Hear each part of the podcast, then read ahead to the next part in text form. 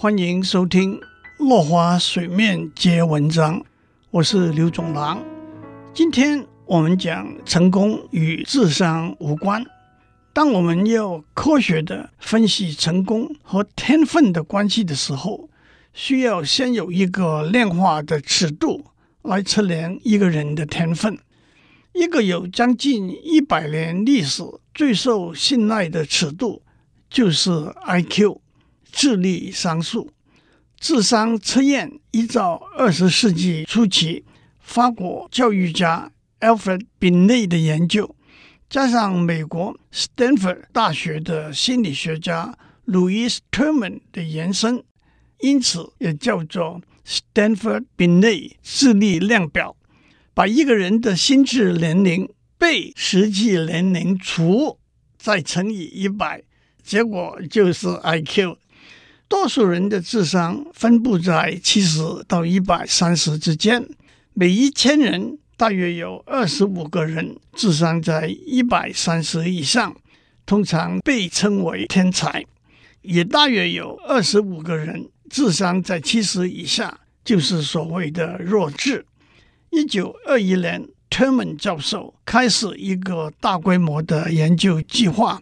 要科学地找出成功和天分的关系。计划团队在加州小学请学生做一次 IQ 测试，前百分之十的学生再经过第二次测试，IQ 在一百三十以上的学生再做第三次测试，最后在二十五万个学生里头选出一千四百七十个学生。他们的 IQ 平均在一百四十以上，接着追踪分析这些学生成长的经过，记录他们学业、婚姻、疾病、心理健康、工作和升迁的状况。原本 Terman 教授深信，未来的领导人物都会来自这群 IQ 特别高的人。在他们进入中学之后，Terman 教授的语气不同了。报告里头说，在加州中学生的竞赛里头，优胜者一定有这群学生的名字。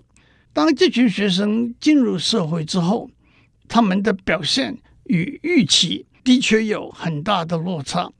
他把七百三十位学生按照成就分成三组，A 组占百分之二十，他们的确有很好的表现，职业是律师、医师。工程师和教授，多数都大学毕业，许多获得硕士、博士学位。B 组占百分之六十，他们的表现上层满意。C 组占最后的百分之二十，他们的工作多半是普通的职员，甚至有人失业赋闲在家。只有四分之一高中毕业，保未拿到硕士或者博士学位。反复比较 A 组和 C 组的学生之后，Terman 教授得到的结论是：家庭背景是他们唯一的分别。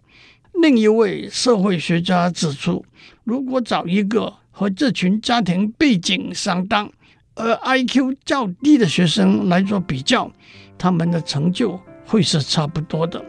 最后，Terman 教授下了一个结论：聪明和成就。并不是紧密相连的。以上内容由台达电子文教基金会赞助播出。